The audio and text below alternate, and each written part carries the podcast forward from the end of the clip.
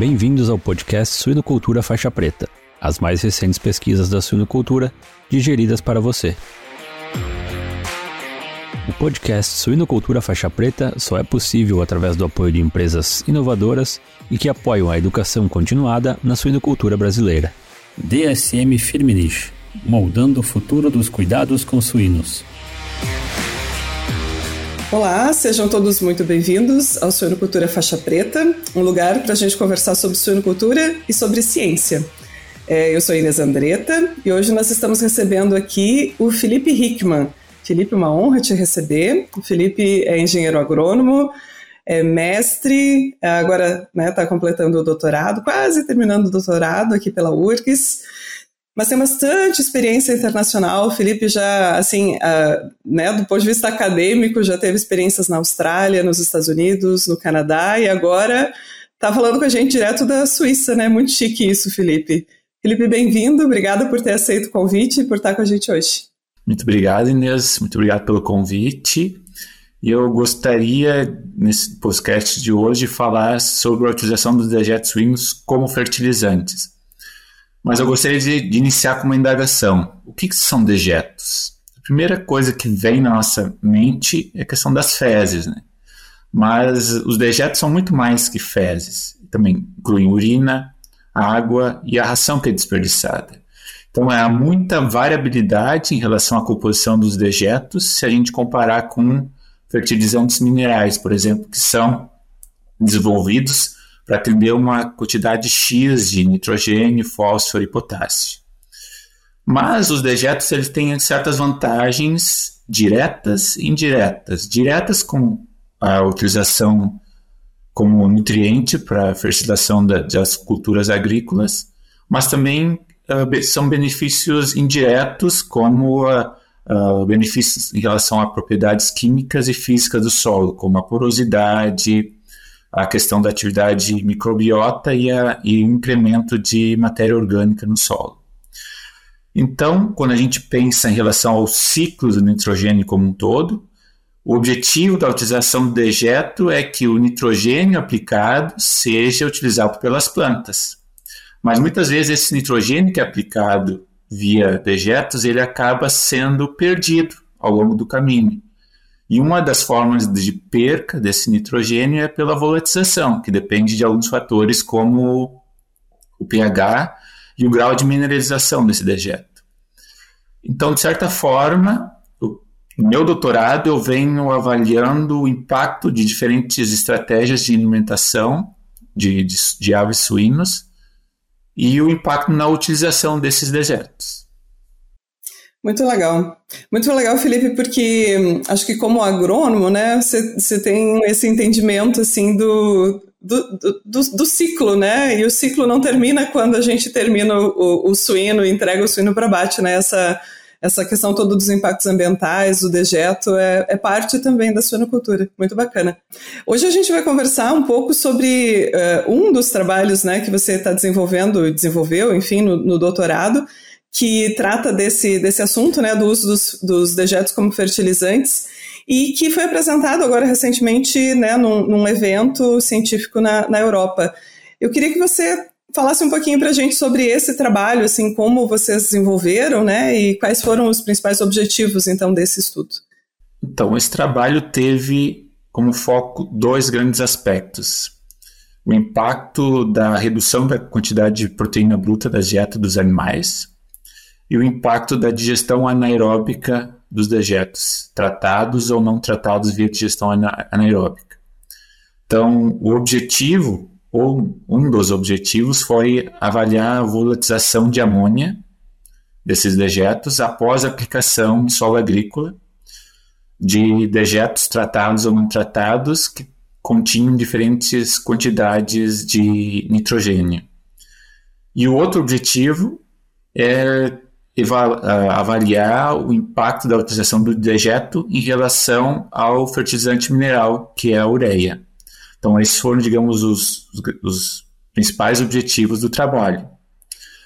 Em relação à quantidade de nitrogênio que foi excretada, a redução de 1,2% de proteína bruta da dieta esteve relacionada a uma redução de 7,6% do nitrogênio contido nos dejetos. O que, de certa forma, está alinhado com a literatura, que é mais ou menos uma redução de 1%, acarreta numa redução de aproximadamente 10% do nitrogênio contido no, nos dejetos.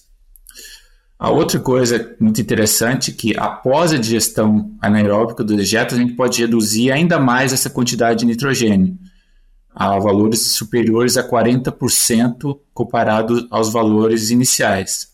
Então, o trabalho que a gente desenvolveu, basicamente, foi um fatorial 2 por 2.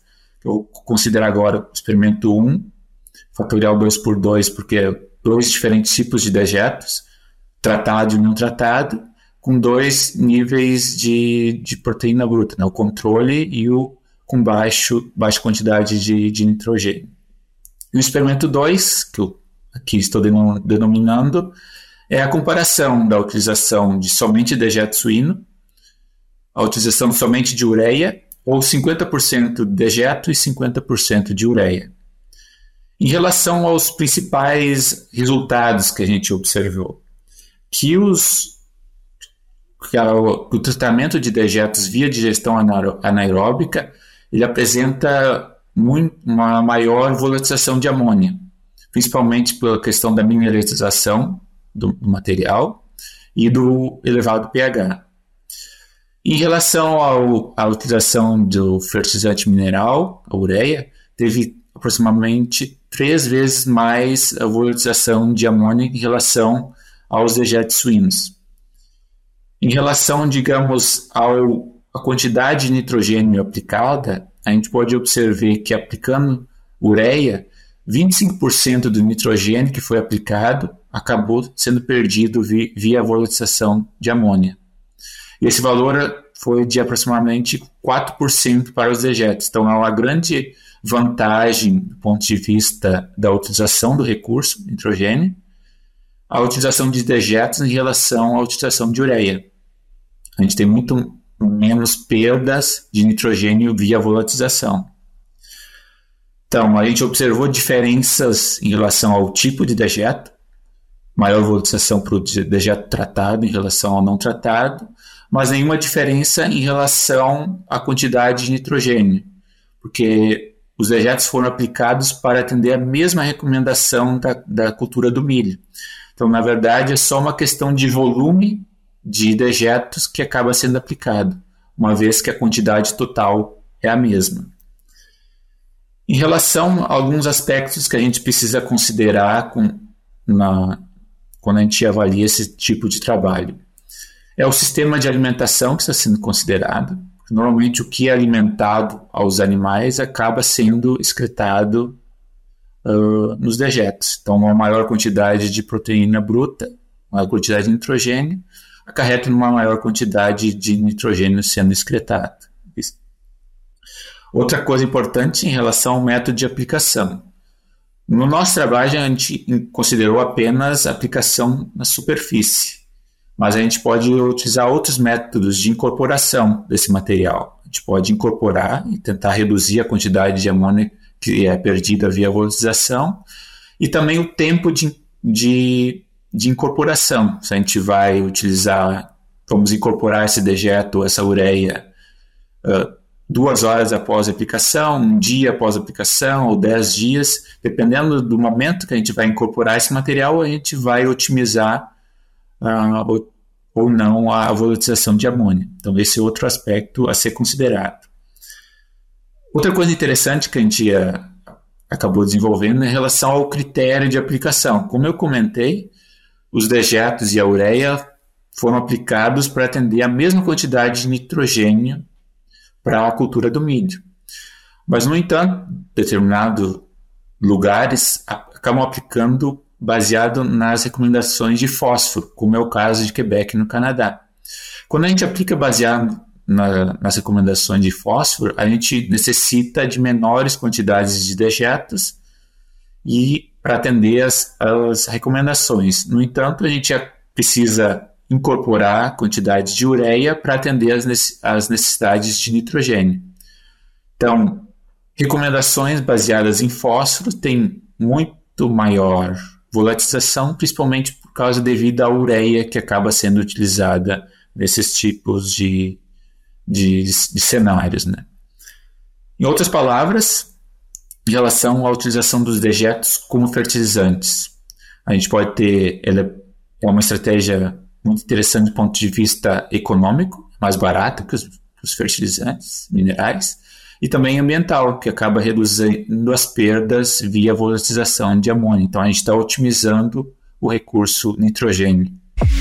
A DSM Firmenich pode ajudá-lo a preparar, proteger e apoiar a resiliência dos seus leitões, fornecendo experiência local em suínos e soluções completas e personalizadas para ajudá-lo a concretizar a sua visão. A DSM Firmenich está moldando o futuro dos cuidados com suínos. Muito legal, Felipe. Muito legal porque hum, o Felipe tem trabalhado, a gente se conhece um pouquinho, né? A gente, eu sei que o Felipe tem trabalhado um pouco com análise do ciclo de vida, né? Eu acho que uma das coisas legais da análise do ciclo de vida é que a gente acaba pensando realmente no ciclo todo, né? Na, no conjunto, né? O que acontece lá com o suíno enquanto ele está sendo alimentado, enfim, é, vai impactar não só naquele momento, mas em vários outros ambientes, em vários outros momentos e partes do, do ciclo, né?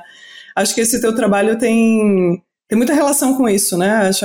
Um, uma fase está associada a outra e um, uma etapa, né? A produção de suíno está totalmente associada também à questão dos tratamentos de dejetos ou ao destino que a gente vai dar a eles. E, e, essa questão, Felipe, que você coloca, né, sobre a, as regulamentações, né, levarem uh, as normativas, enfim, de cada, de cada região, levar em consideração muitas vezes a, um, o nível de fósforo, né, isso é bastante importante, porque mesmo no Brasil a gente tem algumas, alguns estados é, alterna, alterando né, a legislação para também considerar dessa mesma maneira que o, que o Quebec já considera né, a, o fósforo como uma base. Então, bem interessante. O teu trabalho mostra que é, é, o ciclo, de, de novo, ele é importante. Não, a gente não pode focar num ponto, né? A gente tem que considerar o, o todo.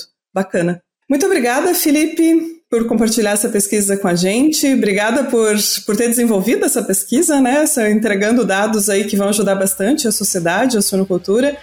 E uh, obrigada por estar participando com a gente, ter aceito, né? Dividir o teu tempo e esse teu conhecimento com, com a gente aqui hoje. Eu que agradeço pelo convite. E obrigada também a todos que estiveram com a gente e ouviram esse episódio.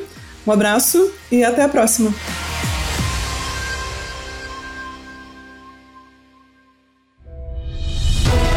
A jornada de todo herói tem desafios, batalhas e vilões.